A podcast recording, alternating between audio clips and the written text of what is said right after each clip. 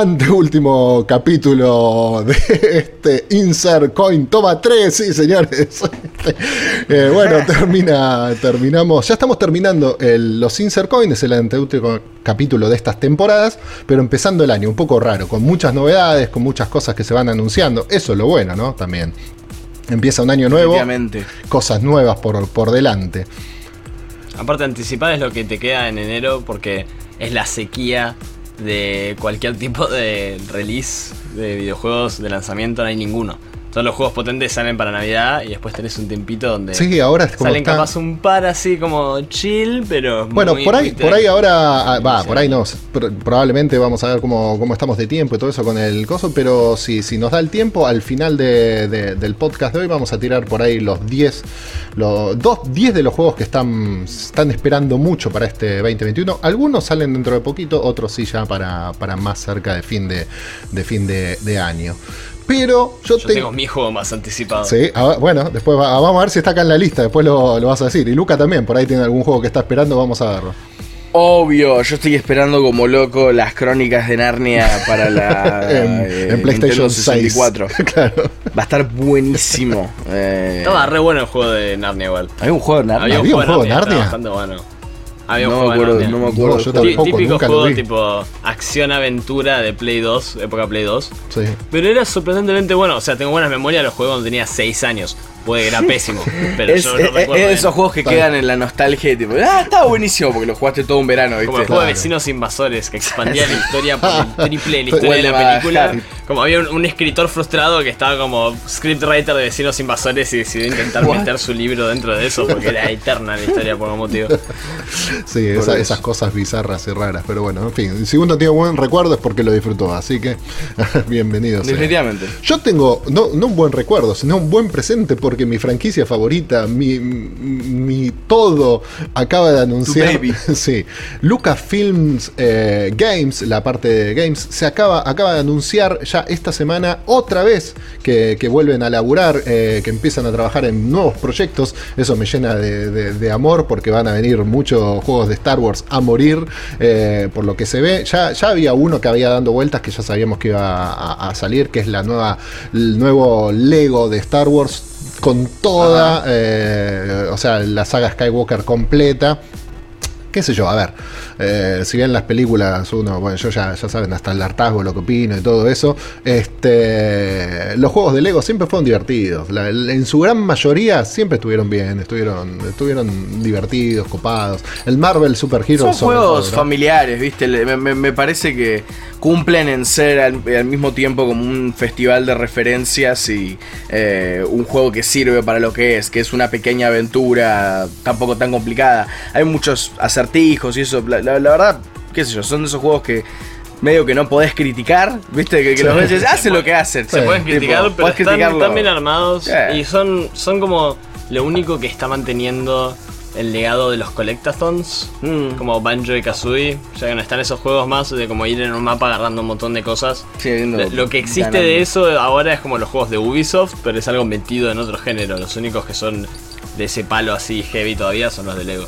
Total, totalmente. Así que bueno, ese es uno que ya, ya sabíamos, ya teníamos eh, eh, en carpeta y sabíamos que va a salir. De hecho, es uno de los juegos que seguramente, si podemos, vamos a nombrar dentro de los juegos que van a salir en este 2021. Pero eh, dos cosas. Una que es una noticia muy, muy, muy fresquita, depende de cuándo escuches el podcast.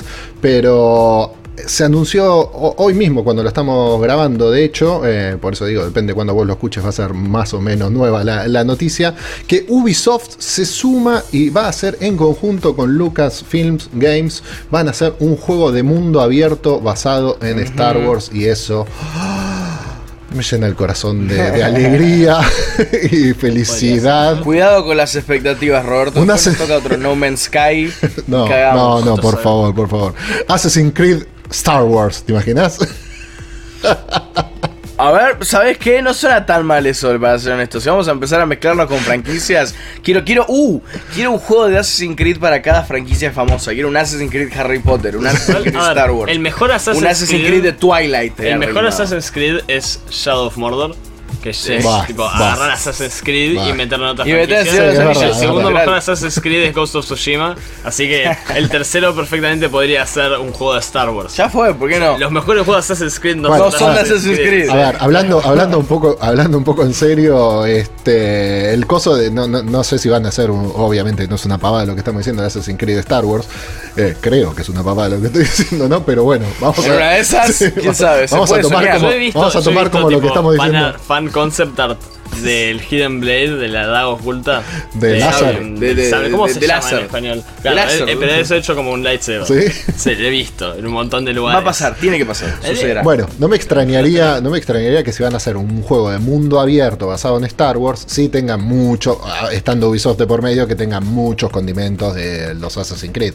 Obviamente, no, no, no, no creo que escapen a eso. Habrá sigilo, seguramente. Bueno, veremos a ver qué, qué, qué cosas nos depara. Hay, hay que ver hasta dónde va el nivel de mundo abierto, ¿viste? Eso siempre es el... A, mí que tampoco soy tan conocedor, siempre es una de las cosas que más me preocupan o más me importan. Es como, ok, cuando decís mundo abierto, ¿querés decir que puedo viajar rápidamente de acá a Tatooine? Eso te voy a decir. ¿Va a ser mundo abierto en un solo mundo o va a ser mundo abierto en diferentes mundos? O sea, ¿puedo viajar a Tatooine, a Tapao, a, a Yavin, a donde quiero? a ver, va a eh, ser como, como el Assassin's Creed 2. Que Assassin's Creed 2 tenía un par de ciudades y vos te ibas entre esas ciudades en puntos específicos de la historia. O como Black Flag. O, bueno, sí, o, mm. como, o capaz tiene. O de hecho, capaz tenga algún sistema donde vos como te subís a la nave y después y vas a otro lugar que capaz el... como un poquito de batallas, como el equivalente a las batallas navales de Assassin's Creed. ¿Cómo se llama eso, Robert? Eh, el, el, Hyperspeed. Sí, eh, sí, la, la, sí. Capaz te explican, bueno, siempre que salís en una nave tenés que tipo apretar, bueno, estoy en Alderon y quiero ir a Tatooine, tengo que apretar Tatooine y me hace el fast travel, tipo y listo. Que esa sería la más, la más básica. Bueno, a mí lo que más me interesaría ver serían tipo las ciudades, como los mercados mm. o todas esas cosas, algo como la cantina. Coruscant. juego, claro. Eso sería interesante. Sería, muy lindo. muy lindo. eso siempre para mí perdió, perdió eh, la oportunidad de Star Wars en las precuelas. Porque Coruscant es una re buena idea para una, una ciudad del espacio. Sí. No sé qué es Coruscant. Es una ciudad espacial. Eh, es eh, el imperio en el imperio contraataca donde vive Lando donde vive Lando Calrissian. Que no, eso es Cloud City. No, eh, ah, es verdad. Ese lugar es muy bueno.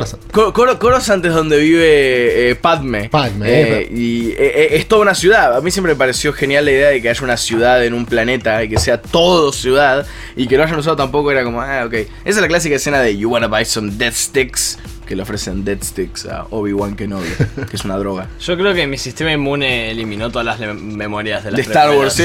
Son memes nomás. Son tipo clips y memes. no, me, hagan Sin contexto, no, lo, no lo ofendamos a vos. Vos, empezaste. No empecemos el año, fue el, primer capítulo de Insolcoin de este año. Yo no dije nada, yo no dije nada. Fuera, de Star Wars, eh, Lucasfilms Games, que antes se llamaba LucasArts ha hecho muy buenas cosas en el pasado. O sea, en los 90 hizo juegazos, en el inicio de los 2000 hizo juegazos. Sí, totalmente. Em, el juego de T. ¿Cómo se llama? Eh, los juegos de Tim Schafer. Pasa, muchos estuvieron hechos con LucasArts, ahora Lucasfilms Games. Así que puede ser algo muy interesante. Sí, totalmente, totalmente. Vamos a ver, bueno, eh, está eso, sigue trabajando también con... E-, a ver, hay muchos estudios grandes que están trabajando con Lucasfilms Games, eh, que es verdad, suena mm. raro decir Lucasfilms Games, ¿no? LucasArts era más fácil antes, pero bueno, vaya a saber por qué decidieron cambiarle. Se entiende, LucasArts se entiende que es todo. Exacto. Tipo, no me hinches. Exacto, entonces, bueno, sabemos que EA va a seguir trabajando, Electronic Arts, que ya hicieron el Squadrons, que es un muy buen juego de, naves y todo eso espectacular que se el año pasado. Va a seguir trabajando, van a hacer juegos nuevos también. Probablemente, no, no, sé, esto puramente no es info, lo estoy tirando yo. Probablemente alguna secuela o algo que tenga que ver con el Squadrons. Este, otra, otro es también que es una noticia fresquita, fresquita, junto con esto, con todo esto que estamos hablando, que es que Bethesda se va a meter también junto con la gente de Lucasfilms Games a hacer un juego de oh, oh. Indiana Jones, señoras y señores. Eso va a estar. Bethesda por ende Microsoft. Exactamente, así que eso va a estar muy, pero muy bueno. Vamos a ver qué, qué onda, ¿no? Yo no, recuerdo un juego, sí, de aventureros, inspirado, bueno, eh, sin ir más lejos, ¿no? Todo lo que es la saga de Nathan Drake, de Uncharted y todo eso. Eh, eh, Tom, Tom Raider, Tom Raider, etcétera, etcétera, etcétera, de parecidos a Indiana La pregunta será, ¿cómo los, ¿cómo los distinguirán, no? Tipo, porque a ver Uncharted es esencialmente cómo hacemos a Indiana Jones sin pagarle a, Steven Spielberg un montón de plata para usar Indiana Jones. pero Uncharted es un estilo de. Después sí, después lo podemos cambiar. Uncharted, pero pregunta porque yo no sé, a ver contexto. ¿Uncharted toma lugar tipo en el pasado o se supone que es el presente? No, no, es el presente. Ok. Pero igual fuera de eso, es un estilo de juego, tipo la jugabilidad de Uncharted. Es un, y si es, como Temple Run nomás, es Indiana Jones es un juego de Temple Run. solo eso. Podría ser. Solo eso. eso. sería más moderno que Uncharted, que era como, en su momento era como, wow, podemos hacer algo cinemático en un videojuego. Ahora ya hay una expectativa más fuerte de que haya más mecánicas y jugabilidad. Entonces puede ser interesante, especialmente con Bethesda. Eh, lo que es interesante de eso también es que parece que está Todd Howard eh, asociado con este proyecto de Indiana Jones. Todd Howard es el diseñador de la mayoría de los juegos de Elder Scrolls y también era el director de un juego llamado Starfield, que es como un em, juego de Bethesda tipo Fallout o tipo Elder Scrolls, pero en el espacio. Uh. Y hace mucha gente ha estado muy manija porque parece que finalmente se van a sacar ese engine de como 22 años que vienen usando para todos sus juegos y acarreando como pero van a llegar a detrás del cobertizo y le van a pegar un tiro como un perro viejo. como el viejo no, no tiene que existir más ese engine. Y mm, lo que implica que esté Todd Howard Te laborando, tu metáfora, ¿no? lo, que implica que esté laborando Todd Howard en este juego de Indiana Jones es que Starfield debe estar eh, acercándose a finalizar. De alguna forma u Porque no necesita que lo esté dirigiendo tan fuerte. O que está teniendo una producción complicada. Una de dos. Sí. Pero probablemente vamos a escuchar noticias de ese lado pronto para mí. Sí, bueno, vamos a ver, a ver qué, qué, se viene. Obviamente también otra de las noticias es que aparentemente una de las posibilidades es una de las posibilidades más concretas también, ¿no? Porque le fue muy bien el Jedi Fallen Order, el último juego que sacaron de Star, de Star Wars. La verdad que le fue muy bien. A mí me gustó mucho. Yo lo disfruté, eh, la verdad, jugarlo eh, muchísimo. Parece que se va a venir una, una expansión, no una expansión, no, perdón, una secuela de, este videojuego, con lo cual yo celebro porque si, si es más o menos como el primero y, está mejor aún, ojalá que, que vengan la nueva generación de consolas. Me va a gustar mucho ver un juego así. Otro de los grandes rumores es que creo que esto los fans lo están pidiendo a gritos hace un montón, es, y aparentemente podría ser una de las posibilidades, es que junto con Respawn Entertainment vuelvan a darle vida, no sé si una remake o una, un nuevo KOTOR, Night of the Old Republic, que es una de las oh, cosas que, se estaban hablando. Vamos a ver si esto es más que nada. ¿Qué pasó? ¿Te tiraron eso a la basura? Te iba a preguntar, Robert. Me parece, que no. Eh, parece, que, no? parece que no, los fans lo piden mucho. O sea, hay muchos que están esperando un, eh, algo nuevo, la verdad, de, este estilo. Eh, la verdad que sería, sería glorioso si llegan a, empezar a, hacer algo así. así que bueno, vamos, vamos a ver si, si termina haciéndose eco la gente de de Lucasfilms Game de, este pedido que ya lo deben, deben estar, no, es nuevo, esto le deben venir echando las pelotas hace años y años y años, ¿no? Pero bueno, me acuerdo que había toda una campaña eh, para meter a, no para meter, perdón, para hacer una película con Knights of the Old Republic eh, sí, también. Eh, ¿Cómo se llama el personaje? Algo Starkiller, me acuerdo que la apellido Starkiller. Starkiller, exactamente. Eh, Hubo, hay, de hecho, me acuerdo que había casting, toda una locura. De hecho, bueno, se hicieron, uno los puede buscar tranquilamente y todo, pues hasta el día de hoy son impresionantes visualmente. Hay varios cortos animados que, tienen, que son de, del Cotor y son cortos, o sea, que son como cinemáticas que, todas juntas forman como un gran corto y son impresionantes. visualmente son increíbles este, hasta hoy, que, uno los ve y viste que ya avanzó bastante y, la, animación y por ahí los puedes ver y decir, uh, esta, esto ya quedó medio viejo. No, la verdad que se ven de muy pero muy bien, pero bueno, vamos a ver si, si el Cotor, el Night of the Old Republic, vuelve a ver eh, la luz o, no, nos quedará en el recuerdo de un grandísimo juego que, fue algún Capaz en una serie en Disney Plus. Hoy en día sacaron tantas noticias. Totalmente. Ya está. Pero bueno, del lado de Respawn hay rumores de que están laburando en algo desde diciembre. ¿Eh? Están laborando en alguna nueva propiedad intelectual. Eh. Em, podría ser. Podría ser. ¿Quién sabe? Bueno, ¿Quién sabe? Y para, para terminar, que tiene un poco que ver con lo que dijo Luca recién de Disney Plus, es algo que también uh. piden mucho los, los, fans, eh, sobre todo ahora, porque están todo el mundo cebado con el final de la segunda temporada y todo, es un juego de The Mandalorian. Este, algo. Mm. Recuerden que antes había un, juego que se iba a llamar Star Wars 1313, 1313, que se echó atrás al final, que iba a estar basado en Boba Fett. Eh, Eh, ese es un juego que de la noche a la mañana se, se apagó. este, estaba todo el mundo. De hecho, hace, poco también salió, creo que Jason Schreier a decir ese juego está definitivamente completamente cancelado. Totalmente. Así que bueno, ese no va a volver a ver. Ese sí es un juego que ya sabemos que va no, no va a ver la luz.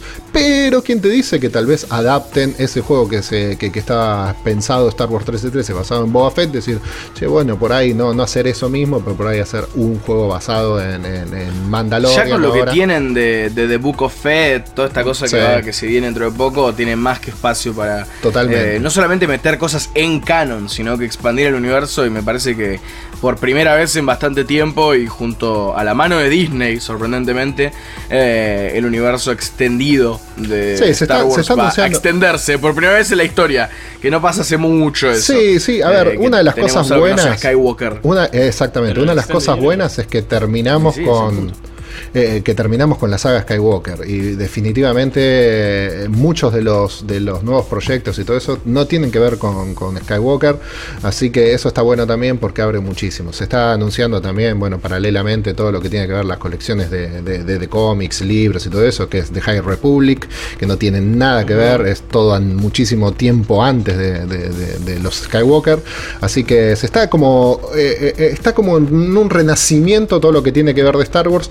Lo bueno y lo positivo es que ya no, nos vamos a tener que atar más a eh, no tiene sentido. Esto, las peleas de las precuelas, las, secuelas y todo eso de si tienen o no tienen que ver, porque a ver si Luke hizo esto, si Luke hizo aquello. Van a seguir estando, Robert. No te olvides que nadie odia más Star Wars que los fans de Star Wars. No, obviamente, eh, obviamente. Pero bueno, como va a estar dentro de un todo un canon nuevo, toda una cosa nueva, este, tienen más libertad por lo menos, eh, tienen una hoja más limpia de la que tenían antes. Así que bueno, nada, esta, esta noticia, vuelvo a decir, eh, es bastante nuevo. Eh, todo esto que tiene que ver con Lucasfilms Games. Vamos a ver eh, cuándo empiezan a salir. Se calcula que más o menos 2022, 2023 van a empezar a salir los primeros juegos. este año no creo. Bueno, sacando el, de Lego, como dijimos. pero no creo que veamos ningún juego grande de Star Wars antes del 2022. Así que bueno, nada. Yo creo que este año en general, este año e inicio del siguiente van a tener menos lanzamientos porque los ciclos de desarrollo son tan largos en los juegos que todo el tema de la pandemia va a haber ralentizado los lanzamientos de 2021, 2022. vas a ver, no es algo que vos lo ves inmediatamente. Vas a ver que cuando repasemos los títulos, sí, es más o menos esto que vos decís, eh, Fran. Así que ahora después los veremos y, vamos, vamos a ver cómo qué es lo que viene como, como grandes apuestas este año dentro del, del gaming, ¿no? Esperemos un par de sorpresas entre todo eso, ya que estamos. Ojalá. Siempre está bueno, ¿viste? Cuando sale algo que no sabías que iba a salir. Totalmente. Eh, o sea, sabías que iba a salir el Ares. Ares, eh, no, el Ares, Franco, no el Ares. El, eh, equivalente a BitTorrent de 2006. No, hemos hecho este chiste como. Sí, cada, cada vez que hemos nombrado. cada, vez que hemos nombrado. Hades, es tipo, ah, ¿te acordás de Damas, boludo? damas y caballeros. El público se renueva, como dice Mirta, ¿viste? Ahí está, República se renueva. Por Dios. Pero, Franco. ¿Qué? Vos tenés algo también, ¿no? Sí, yo tengo algo. Porque estaba viendo las noticias pero, pero ¿sabes qué, Franco querido? Antes de que vos vayas con esto, yo no sé vos, tu velocidad de internet, si tenés buena velocidad de bajada, pero ¿sabes cuánto tenés de subida? Movistar Fibra es el único que te asegura velocidad simétrica, chicos. O sea, lo mismo que de subida que de bajada. Vas a poder hacer videollamadas, jugar online como jugamos nosotros, trabajar desde las nubes sin cortes, grabar este podcast y un montón de cosas más. Gracias Todo a lo que se debe y puede hacer. Exactamente. Gracias a Movistar Fibra es internet que no te deja colgar. Exactamente. Y vas a poder jugar juegos con peer-to-peer, que es la manera de conexión de casi todos los juegos hoy en día.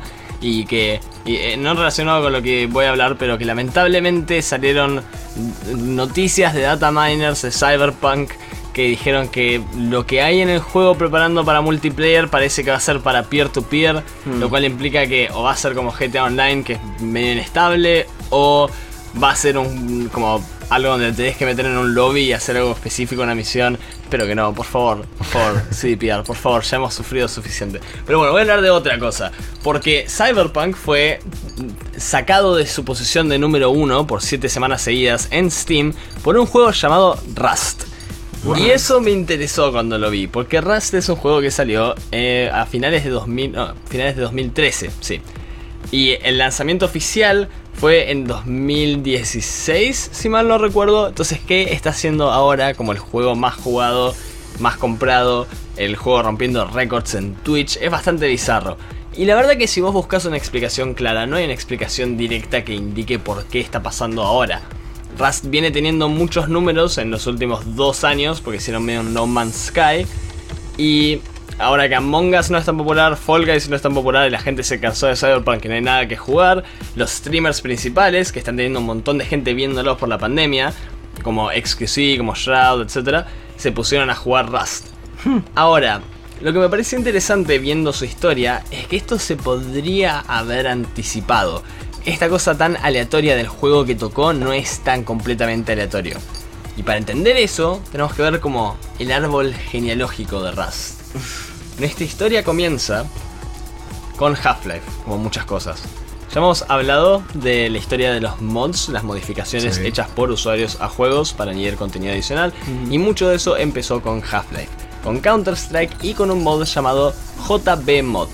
Lo que hacía el JB Mod es te dejaba en un lugar usar las mecánicas de física de Half-Life para armar cursos de obstáculos, armar como videos muy básicos, básicamente boludear. Y había una persona llamada Gary Newman que vio eso y dijo, mmm, creo que lo puedo hacer mejor. Y Gary Newman tenía la suerte de que él había laburado para su jefe que era una persona que manejaba esos como empresas de citas antes de que el internet fuera tan popular. Y Pero de los que son como con llamada y tipo, ok. Y que vos le das como el perfil. Ok, sí, sí, sí, sí, sí, que tenés que hacer un currículum. Sí, eh. y estaban pasando a digital y el chabón en un momento se enteró cuánta guita estaba haciendo con eso. Dijo, tipo, yo programé todo. Entonces hizo su propia página. Hmm. Como su proto Tinder en 2004. Hizo su propio casino con no sé qué y mujerzuelas. Juegos de azar. Claro, juegos de azar y mujerzuelas. Exactamente. Claro. Y como eso se manejaba solo, porque digital, el chabón ganaba mucha plata y tenía un montón de tiempo libre. Entonces puso todo ese tiempo en hacer Garry's Mod. Y la gracia de Garry's Mod es que te permitía hacer de todo, no solo manipular las físicas, sino que tenías, podías poner cámaras y podías manipular los modelos, entonces podías grabar videos y podías cambiar la cara. Y el chabón se metió como en un proceso iterativo de, ok, voy a añadir cámaras. Y se ponía a elaborar en solo eso, lo preparaba para que esté en el mejor estado posible lo sacaba al público y después se ponía a elaborar en, no sé, modelos de las caras. Y así, así, hmm. así, para que se armara una base muy estable y robusta que permitió que se arme una comunidad que estaba haciendo mods de los mods. Porque aplicaba con un sistema de programación que se llama Lua. Lo cual permite que cualquier persona pueda decirte qué hacer a tu cliente desde el servidor. O sea, vos te metes un juego y el juego te puede decir, tenés un arma que dispara cachorros. Y este es el modelo del cachorro. Y lo descarga antes de meterse y tenés el arma que dispara cachorro. Y es tan fácil como poner tipo modelo de arma, pero que dispare este otro modelo y funciona. Entonces se armó como un aura de creatividad y libertad de los jugadores muy fuerte. Pero también se armó casi como un ecosistema. Había una especie de selección natural. Porque se armaron diferentes minijuegos, pero los minijuegos de ese estilo eran multijugador y necesitaban bastantes personas jugando y bastantes personas creando contenido para ese estilo de juego para que sean interesantes. Entonces un par que eran los que más llamaban la atención subían, mientras que el resto medio que se iban perdiendo y nadie lo jugaba. Y ahí salieron cosas muy populares hoy en día, como por ejemplo TTT, Traveling Terrorist Town, que tiene básicamente el mismo sistema que Among Us, solo que en lugar de votar, los matás con una pistola.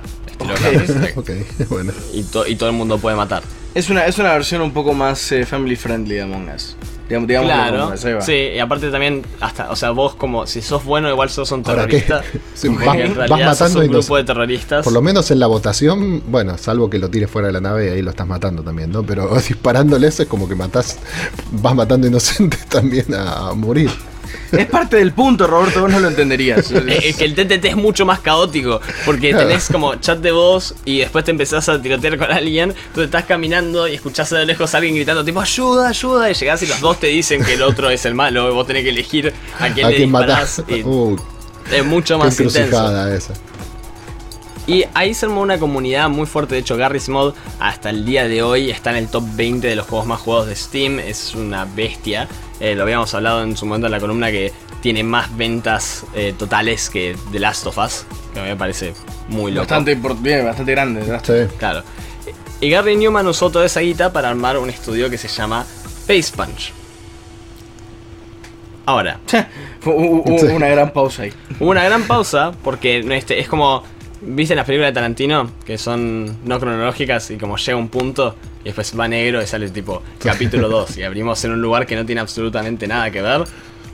Bueno, vamos a hacer exactamente esto. Nos vamos a Polonia.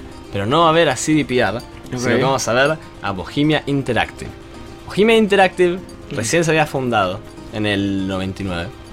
Y 99, sí. Y había tenido la idea de adaptar un juego de arcade que se llamaba River. ¿River? ¿River? ¿River?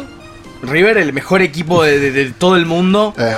¡Vamos! River Raid, River ah, Raid, River Raid. Entonces no pasa nada. Esa parte River Raid, que era un juego de, de esos como shooters top-down ¿Viste? Tipo de, como de, los, de los 80, ¿viste? Tipo de acá, tipo de, la cámara ahí atrás. Los aviones que van disparando. Como el primer GTA. Y siempre te estás moviendo para adelante. No, más fácil común. Ok, ok.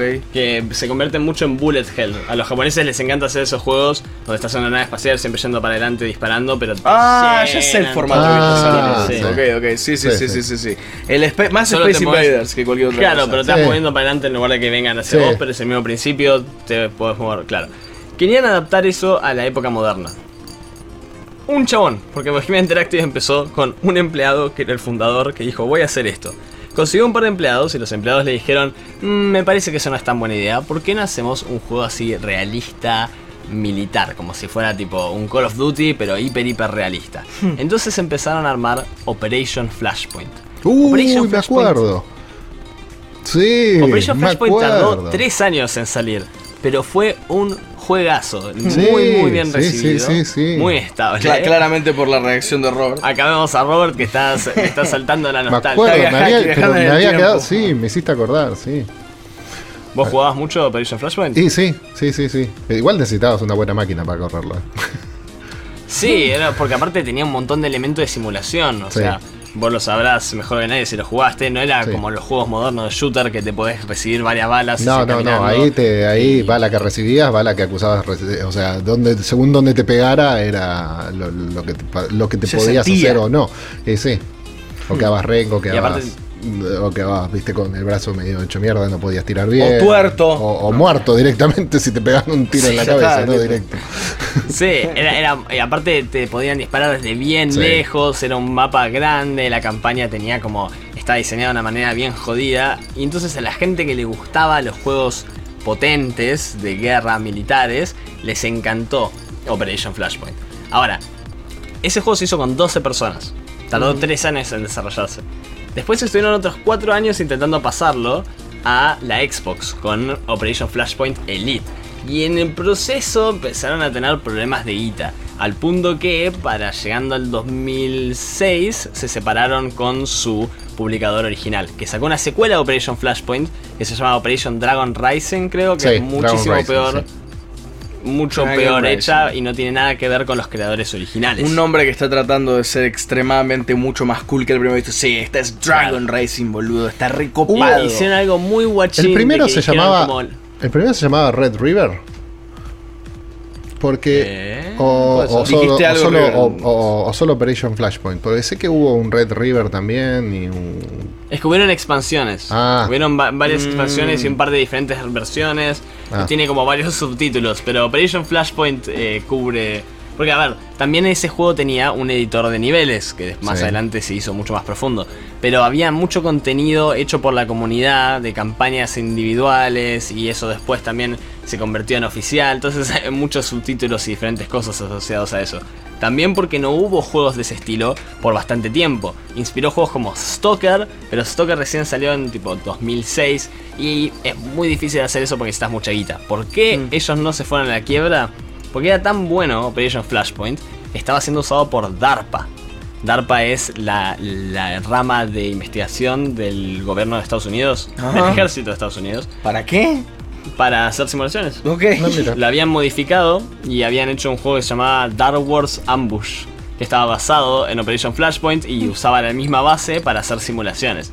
Y esa guita es lo que les permitió sobrevivir lo suficiente para desarrollar una secuela. Ahora, como habían, se habían separado de la casa que los publicaba, no tenían el derecho al nombre de Operation Flashpoint. Entonces sacaron un juego llamado Arma. Arma. Sí. Arma agarró todo lo que había planteado Operation Flashpoint en 2001. Literalmente Arma como arma. Arma, arma, sí, sí, sí. Arma.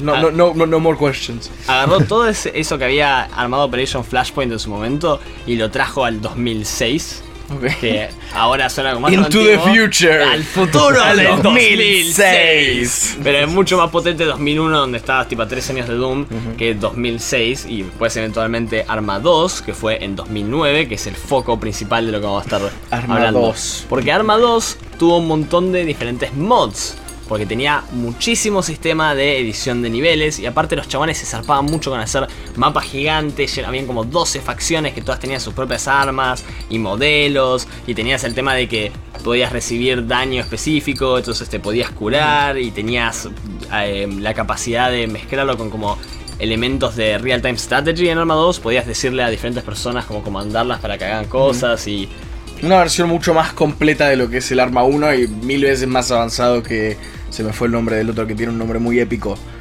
Robert, ¿cómo se llama? Operation, Flashpoint, ahí, va eso. Estaba pensando. ¿Sabes cómo me lo quería acordar? ¿Cuál es el cómic que luego Agosta no terminó todavía? Ah, está bien. Eh, ya, lo terminó, ya, lo terminó, ya lo terminó. Ya lo terminó, ya lo terminó. Me, ha contado. Flashpoint Paradox. Un saludo muy grande a la compañera Luego Agosta. Vos sabés que Flashpoint es como típico título de. Es el título de, Jeff, es Flashpoint Paradox. Es la historia más famosa de Flash. Sí, mira Flashpoint. continúa. Pero eh, acá, acaba de ser el, el, arma 2. Acaba de conecta todas las cosas. Porque toda esta base hizo que la gente que estaba cansada de los juegos cada vez más simples de shooters y más como arcade, como Call of Duty y hasta Battlefield, que es mucho más realista pero no tanto, dijo, ok, esto es lo que queremos hacer. Y entre ellos había un chabón que dijo, ¿por qué no agarramos este juego? Y separamos todos los equipos, los metemos a todos de civiles, animamos voice chat y metemos zombies. Ok, no es una buena idea. Y eso se llamó DayZ. Y DayZ fue un furor absoluto en su momento, en 2012. De hecho, muy, no sé, como tres meses después que salió, Bohemia Interactive, los que hicieron Arma, dijeron tipo, vení para acá y empezaron a desarrollar DayZ Standalone, que no era un mod, era un juego solo. Porque era un juego que generaba muchas interacciones muy interesantes tenía el sistema de sonido, entonces si vos hacías ruido, disparabas, venían un montón de zombies a, atacarte. Era muy muy difícil y te tenías que curar y como si, si recibías daño en el una transfusión de sangre. Es el momento dramático en donde tu personaje tiene que volver a levantarse. Tipo, no, no, tiene esa fake tension en donde, bueno, apretás X, pero lo interesante ahí es que tenés otra gente y no sabes si son aliados o enemigos. casi tipo, no sé, ves a alguien en el piso y lo único que puedes hacer es pedir ayuda y después tipo te Y la persona no, también tiene derecho a no ayudarte, es como, ah. Sí, pero no sé, a mí me no confío en vos, my brother. Es un generador de historias ese juego. Yo, una experiencia que jugué, no sabía casi nada. Llegué a una de las ciudades, encontré un arma, me atacó un zombie, le disparé, que fue mala idea, me empezaron a perseguir. Y después me rompieron la pierna, pensé que iba a morir y salió un chabón con un acento de Texas así hiperpotente. sí, literal. me estaba vestido de cowboy y me dijo tipo, vení con nosotros. Y me llevó a un colegio abandonado donde habían armado como su grupo de de sobrevivientes. y después aparece un chabón con un megáfono que se escuchaba re potente diciendo tipo, salgan con las manos arriba porque les vamos a robar todo. y participamos en como un gunfight donde yo morí muy trágicamente y me rodearon todos porque ya lo habían ganado y fue como... En un raid, básicamente. Sí, le ganamos a los bandits pero me mataron a mí, literal vinieron todos y estaban tipo, no, no te podrás. Me imagino, eh, eh, fuiste como Robocop, boludo, como Murphy, te hicieron una hamburguesa. Sí, estaba yo como desangrándome con la cámara en blanco y negro. Entonces eso... Muy triste. Encendió en la imaginación. Sí, una historia trágica. Merece un Oscar. Pero. es, decir top 10 historias trágicas del mundo y me trabé. top 10 anime deaths. Pero la, la gracia es que ese espíritu libre que estaba dando Arma llevó a poder generar una modificación que generaba el escenario para un montón de historias emergentes y mm. capturó la fascinación de las personas que aparte venían de estar obsesionadas con Minecraft. Y varias personas estaban intentando empujar cosas que no pegaban a Minecraft con ese juego por el hecho de que era tan libre, como pasaba con los Hunger Games, como pasaba con juegos de zombies que habían en ese lado. Entonces Gary Newman, el creador de Garry's Mod, estaba con Face Punch, le encanta la libertad personal, y dijo, che, todo el mundo está obsesionado con estas cosas. Antes era Minecraft, ahora es DayZ. ¿por qué no hacemos y Mindset. Claro, básicamente. Porque no hacemos Mindset. Y ese juego se llama Rust. Ah. Rust empezó. el, full circle, Dan Harmon estaría orgulloso de vos, Franco. Rust empezó como una combinación entre estas dos cosas. Y la gente lo dio originalmente. Mm. Porque era un juego bastante básico, donde vos aparecías como una persona en bolas con una roca y era muy difícil el inicio y habían zombies y era todo tipo. Todo el mundo está diciendo, ok, esto es muy parecido. Es complicado al pedo y no es lo suficientemente nuevo como para ser interesante. Claro, aparte se había mm. llenado, llenado en esa época 2014, 2015, estaba lleno de juegos de supervivencia que estaban intentando robarle algo a Minecraft, robarle algo de IZ, intentando capturar el espíritu. Y en parte era porque DayZ, en la versión standalone que estaba haciendo Bohemia, la gente no le gustó tanto y es porque habían diferentes personas haciendo modificaciones del juego y haciendo servidores individuales.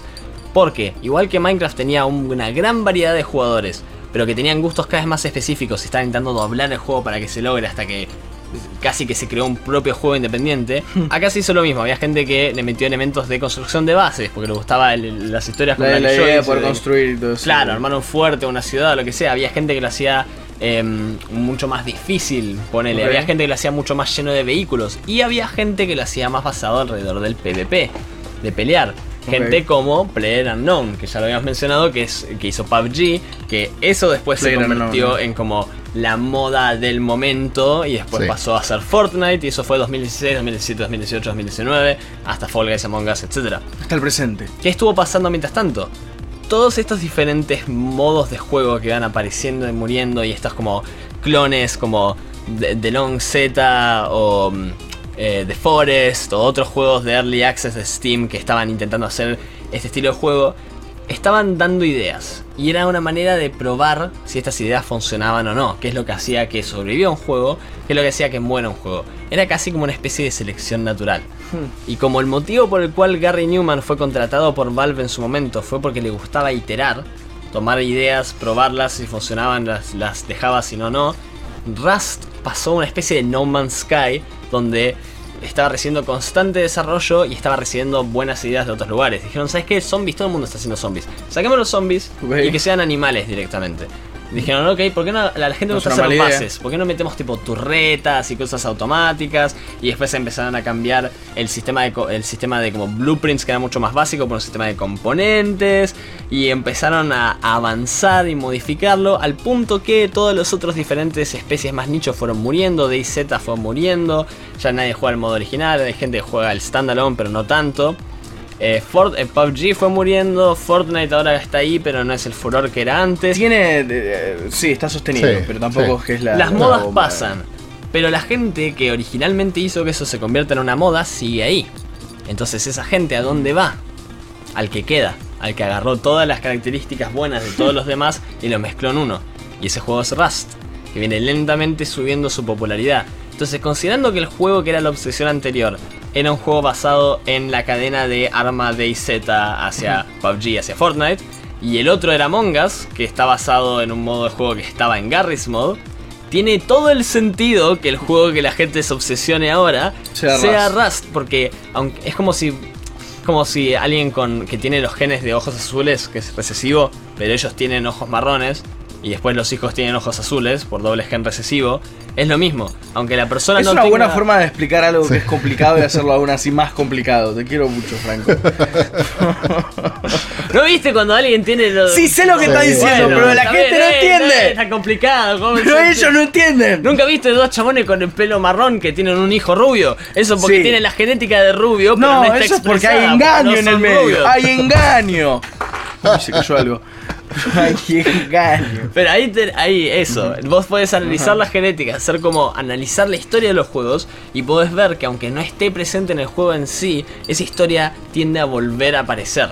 Se va se va dividiendo, haciendo más específico, casi como si fueran especies evolucionando. Me, hace pensar a ciertos eh, esta es una palabra en inglés que voy a tratar de traducir, device for, storytelling, una, un elemento para contar una historia que, viste, van teniendo sus épocas, por el que más tengo en mente es eh, eh, todo lo que es found footage, eh, documento encontrado y todo eso que medio encontró su momento, no sé si Robert te acordás de todo el quilombo que hubo con las películas de actividad paranormal, por como 6, 7 años. Eh, y ahora estamos de vuelta con un renacimiento en donde agarramos ese fucking formato y lo aplicamos para diferentes shit. Capaz para un par de escenas, capaz se usa como. Se, se utiliza un poco, o, se está utilizando más en comedia, por ejemplo, hoy en día. O si se hace, si se hace, se hace muy bien porque es alguien que está haciéndolo muy en el nicho. Exacto. Y es medio de lo que he hablado antes con el tema de los memes, eh, de que es como Half-Life en esta situación sería el eslabón perdido. Hmm. Y acá tenemos el origen. A, medida que va avanzando, va evolucionando y se va dividiendo en cada vez más subespecies que cubren sus nichos. O sea que también es como una célula de una forma u otra. Sí, y para meter, hacerlo un poco más picante, mi predicción también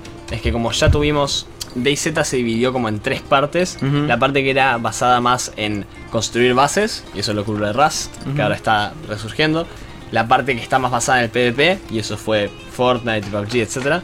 Lo siguiente que puede llegar a resurgir es los juegos que tienen, y tiene todo el sentido después de Among Us, es el elemento más social que tenía DayZ, de como mm. sos amigo, sos enemigo. no me sorprendería que si algún, algún juego indie que tiene como un mundo abierto con algún voice chat de proximidad que, que tiene mecánicas que incentivizan aliarse y que pueda tener esas situaciones tensas de como sos aliado o enemigo, de vuelta. sea uno de las siguientes obsesiones después de Rust. Bueno, veamos. Veremos, veremos, veremos, qué, pasa, veamos exactamente. A ver qué. capaz mi divinación de genes de videojuegos funciona o capaz estoy completamente loco. Capaz estás mintiendo. por ahí ambas, por ahí lo que acaba de decir es mentira. Y tipo, nadie sabe. Capaz Rust ni siquiera existe. tipo, o sea, puede que estemos todos re locos.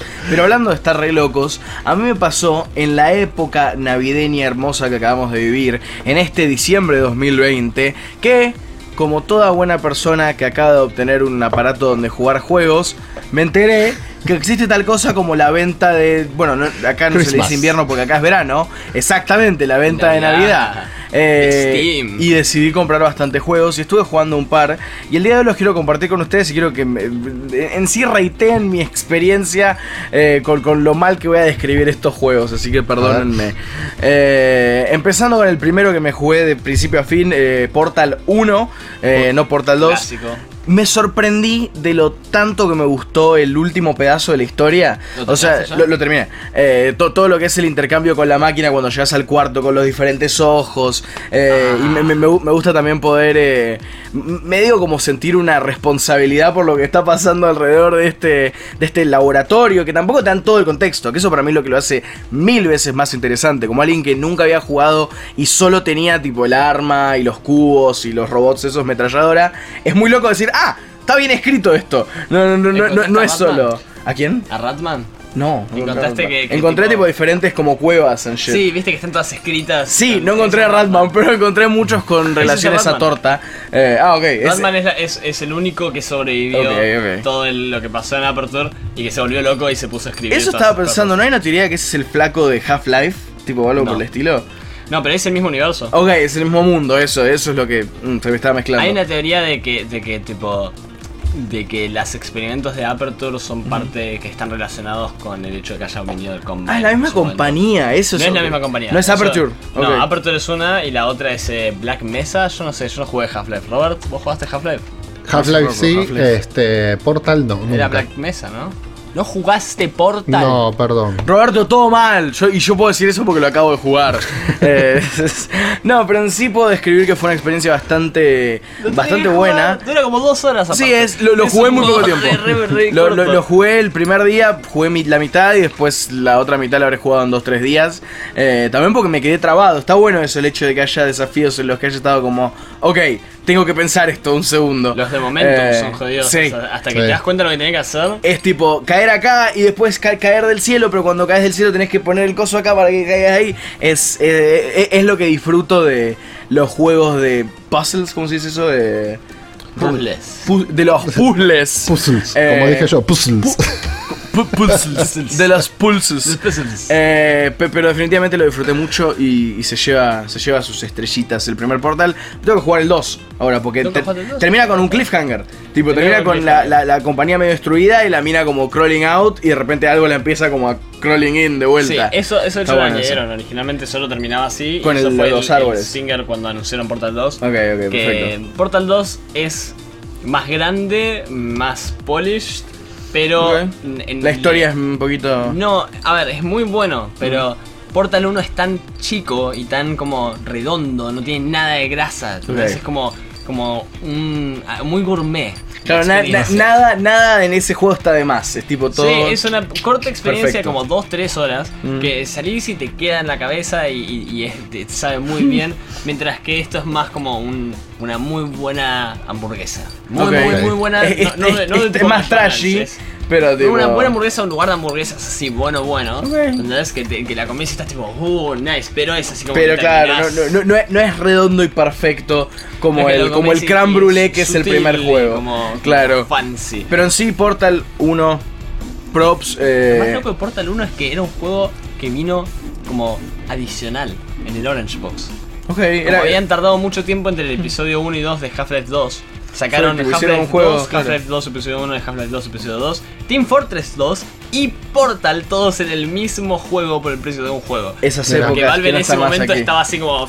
Que yo, sí fue como lo, conocí, el, el, fucking Orange Box. Y Portal fue un juego que hicieron como los desarrolladores empezaron a hacer el prototipo ellos y le hicieron un equipo de 10 personas y por eso es corto y como sweet. Hicieron básicamente lo que querían, porque era un juego gratis. Así como, a ver si te interesa este juego experimental sobre portales. Claro, no tenés que pagar por él.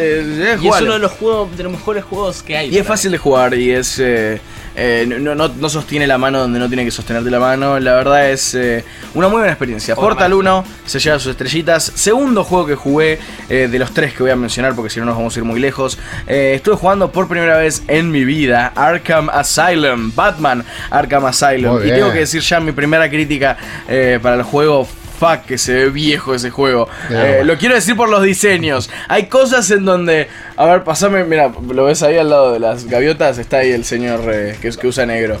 Sí. Hay momentos en donde nuestro amigo Batman en el juego. Tipo, este Batman se ve más real, ¿me explico? Sí. Ah, es verdad que la gente nos está escuchando y nadie, nadie nos está viendo ahora. Esto no, sí, sí, nos ven, nos ven también. Ah, verdad, cámaras también. yo no sé en quién confiar, Roberto. Eh, mi punto es, tengo un muñeco de Batman y estoy sosteniendo en frente de la cámara. Un Batman eh, animated espectacular. Un Batman animated que es hermoso de la gente de Vulcanita. De, de, de, Vulcanita, muy bien. Exactamente, y The Racer. Eh, no, lo que, lo que quiero decir es que hay partes en la cara de Batman que no entiendo. Y en la del Guasón también. Como que. Capaz. ¿Cuándo salió el juego? 2008. Ok, está bien, está bien entonces. 2008 lo entendés. pero pero este jugar este juego ahora. Uf, sí, literal. Fuck. Eh, pero bueno, caso que jugar este juego eh, en parte es una experiencia muy incómoda justamente por eso, eh, por, los backgrounds. El combate, hace que se levante el juego y el grappling con gárgolas, eso también es divertido. Me gusta el Detective Mode también y me gusta la idea de tener un juego de Batman en general. Todavía no lo completé ni nada, estuve peleando con Killer Croc la última vez. Está bastante bien el juego y como dije, mi crítica va más allá de que se ve viejo porque es un juego 11 años, 11 años, Claro.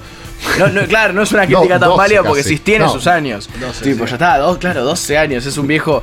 Es 2009, un viejo que ya está en su juego. Es 2009 la ah, Sí, 2009, pero agosto del 2009. Así que. Definitivamente eh, estoy, estoy bastante copado con la historia y quiero ver cómo sigue. Porque, Franco, me decís que los dos primeros juegos son los más linkeados. Más que nada, sí, más que nada con lo que pasa con Joker. Ok, todo, todo lo que pasa con Joker. Se supongo que hay la historia con Joker. Sé, cómo termina el juego porque me lo spoilearon hace mucho tiempo y sé que es la cosa más ridícula del mundo. Eh, con super eh, Joker gigante. Tipo, siempre es algo que. Mega Joker. Mega Joker es el mejor nombre del mundo. Y también suena como la cosa más malvada que puede haber jamás es existido. Muy estúpido, pero. ¿Te imaginas, tipo, la, la dos de Joker se llama Mega Joker? Lo que lo balancea es la de. ¿Cómo se dice este chaval? El español, el Scarecrow. El espantapájaro. sí, sí, sí. El diseño del espantapájaro está muy bueno. no tiene cara. Así que. No quiero decir nada. Es, es una máscara. Eso se puede spoilear, tipo. sí, lo, vi al espantapájaros, no peleé contra él ni nada. Eh, pero verlo está muy bueno y tiene una máscara, no tenés que comerte los pixeles feos de la cara de... Tienen una, viste que todos tienen una expresión y, con esa expresión sola tienen que mostrar todas las expresiones del mundo. Así que es esto enojado, esto triste, esto feliz. Me, va a llegar en algún momento el mensaje de texto de Luca de como, ah, ya sé a qué te referías. Eh, estoy esperando con ansia ese momento. Sabes exactamente a qué me refiero. Si Intuyo que sí. Roberto sabe, Franco sabe, yo no sé. Y todavía no he terminado el juego. Eh, así que estoy muy emocionado por poder continuarlo. Pero movámonos. movámonos. Mová Munez.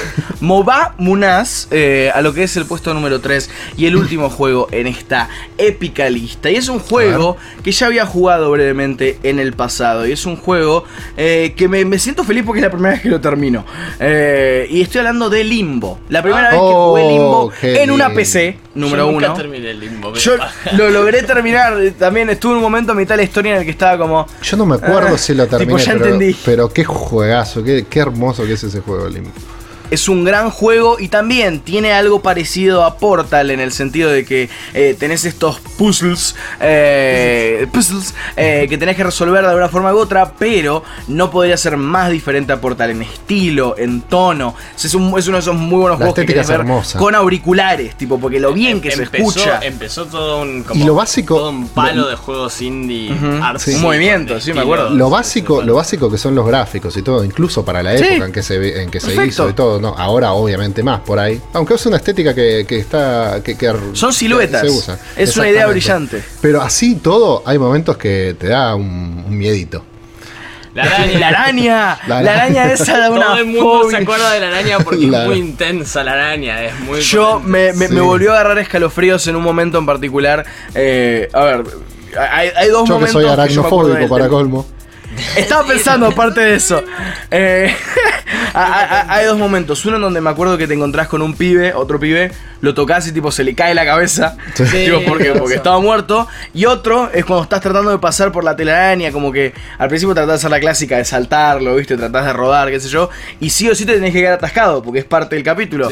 y ahí es donde aparece la araña, tipo, pero es tan creepy como lentamente aparece, como, como ni siquiera es que tipo hacen esta cosa donde, uh, estaba ahí todo el tiempo. No, no, tipo saca una pata y saca otra pata y lentamente se va moviendo y se, y se camufla con la oscuridad y después aparece en el otro lado. ¡Ah, la concha de tu madre!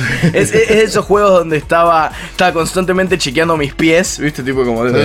Tipo, no, no, no, no, deseo, no deseo que haya nada abajo mío. Eh, eh, pero siempre me pasa, ¿viste? Cuando estás viendo una película con bichos o algo. Totalmente. te aparece un bicho encima. No, no, a mí igual lo peor es cuando mm. ves como ves un bicho en la vida real. Una cucaracha en la cocina, algo así. O algo, o alacranes. Ahora mi casa está, se está llenando de alacranes. Y oh, te cruzas al alacrán y es tipo. Mmm, ¿Qué hago? Te, sentás en la cama y es tipo, ah, a ver, chequemos todos los que las Vamos a dar vuelta al colchón, vamos a poner a los gatos como defensa personal. vos tenés al Kingsguard igual. Sí, no, yo tengo mi, grupo de gatos que asesina a todos los alacranes que salen del baño. me, has contado las situaciones de alacrán contra cinco gatos boludeándolo. tipo, es, es una imagen gloriosa. Pero para cerrar, Limbo, eh, definitivamente un gran juego que siempre estuve buscando terminar. Eh, y la verdad es que desde que lo jugué en PlayStation 3 me parece que no lo juego, mira lo que te digo. Eh, hace, hace ya un rato. Eh, o PlayStation 4 cuando salió. Tipo, ni, siquiera me acuerdo de hace tanto que lo había jugado por primera vez. Se sintió bien poder completar la historia. Y también tiene un plot bastante oscuro. Tipo, con toda. Es, medio como este, este infierno donde también es como una corporación de alguna forma u otra.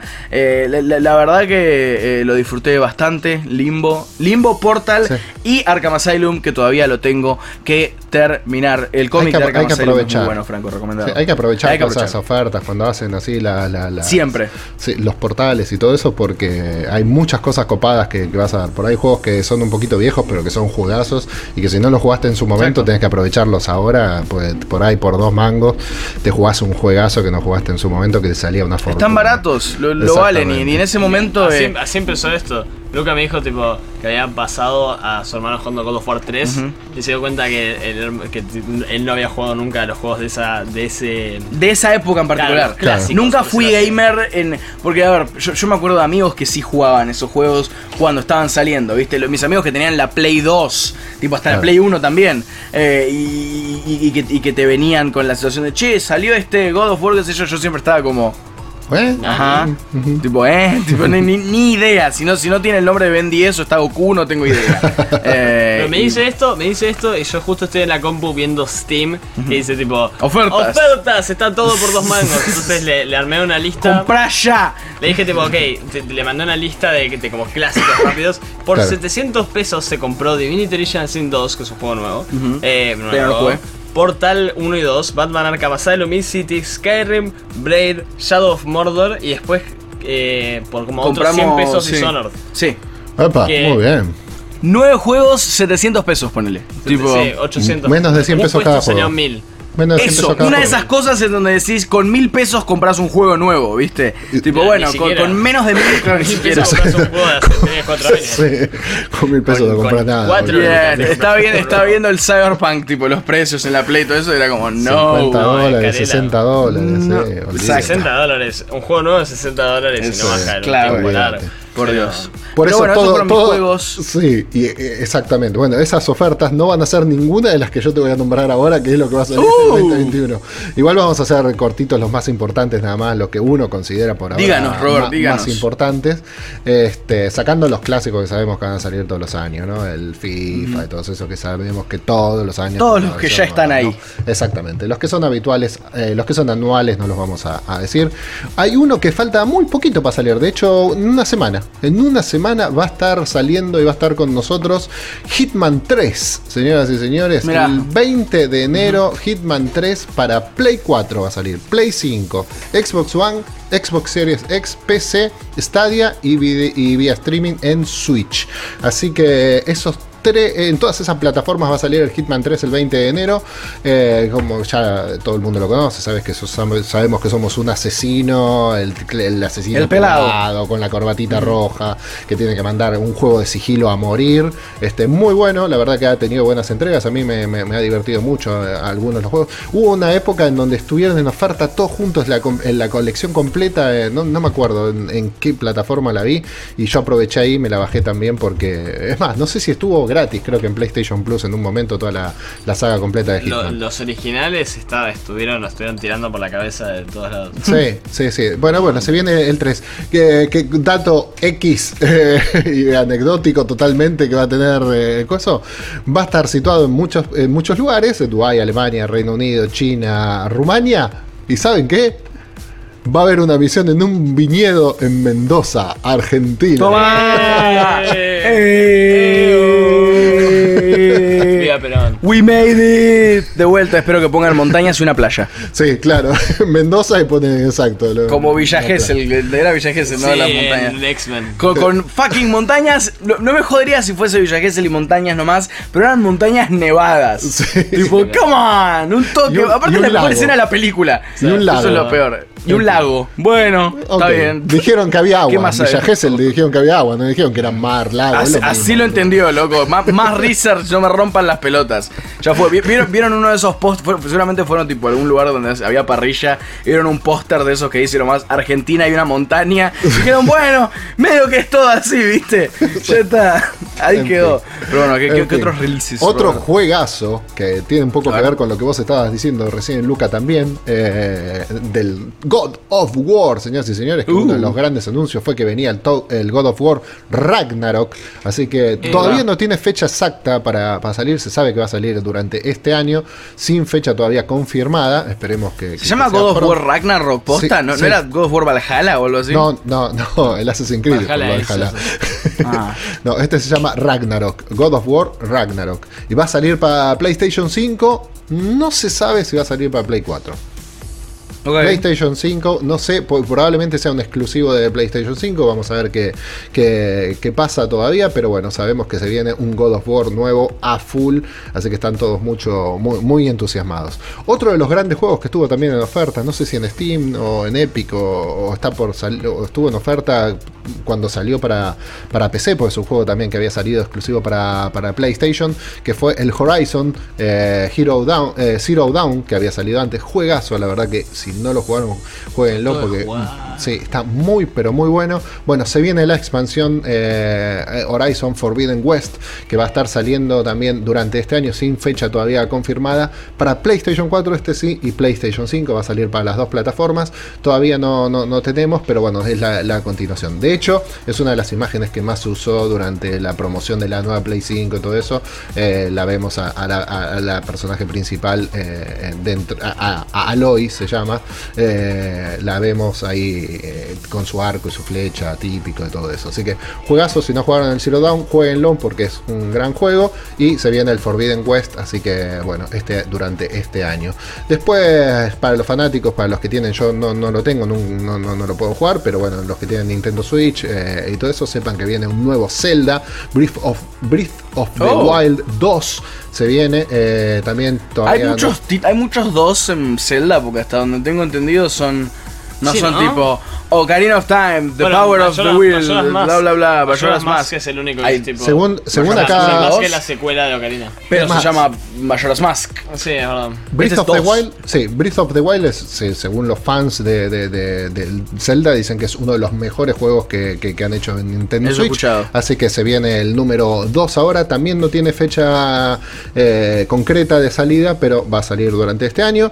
Otro que, que estuvimos viendo muchas, a, mucho, si bien yo no soy ya lo dijimos en, otro momento, no sé si en el programa, también acá en el, eh, en, el podcast, eh, hablamos de todo lo que tiene que ver con la saga de Harry Potter, con Hogwarts y todo eso, se viene el Hogwarts Legacy, este año va a salir lo que se ve, lo que hemos estado viendo durante el ACC Live Stream con Luca y todo eso, es muy bueno, la verdad a mí me, entusiasma mucho, si bien vuelvo a decir, no soy fan de, o sea, me gusta, pero no soy fan, fan de Harry Potter y todo eso, el hecho de poder explorar un mundo abierto, un RPG de basado en todo lo que tiene que ver con Hogwarts y con el universo Harry Potter, eh, me tienta, está, está, bueno. Así que también va a salir para Play 4, Play 5, Xbox One, Xbox Series X y PC.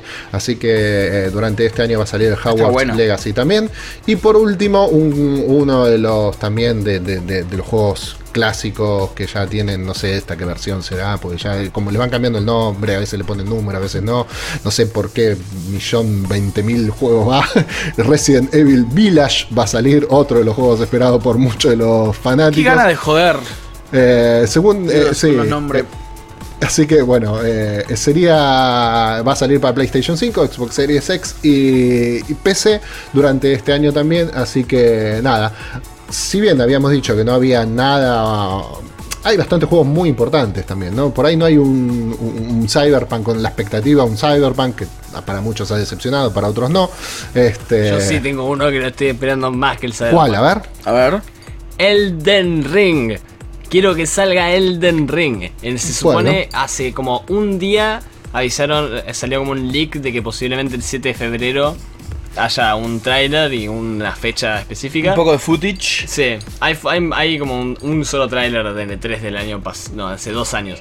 Pero los que hicieron Dark Souls, Bloodborne, Sekiro y George R. Martin de Game of Thrones es como si fuera. No puede fallar. No puede fallar. O sea, sí, puede fallar, todo puede fallar. Puede fallar, todo puede fallar. Pero esperemos que. No. así de Project Red, si, no, si, todo. Preguntale a Sí, Piar se está comiendo palo tras palo. Decirle las últimas tres temporadas de Game of Parece que en junio. Y pérdida tras pérdida, tras pérdida, tras pérdida, tras pérdida. Pero bueno, en fin. Eh, ya está. Ya hablamos mucho de, de Cyberpunk en su momento. Ya, y de Game of Thrones. Es muy interesante. Es muy interesante. Así que bueno, nada, vamos a esperar a ver si este 2021 estos juegos, la verdad que por lo menos estos pintan muy interesantes. Eh, seguramente muchos los vamos a estar jugando, si no todos. Eh, y seguro, siempre hay algún tapado, alguno que sale después, así que por ahí no, no estaba dentro de estos más esperados. Como, como bueno, fue como dijimos, fue el Hades el año pasado, el Ghost of Tsushima, el.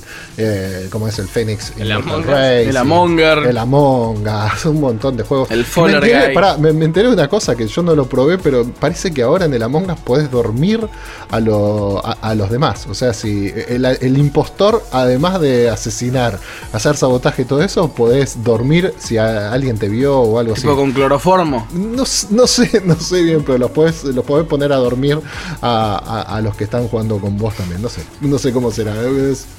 me, acordé ahora porque lo leí el otro día y me pregunté exactamente lo mismo. ¿Cómo corno será y para qué te servirá? Bueno, habrá que ver.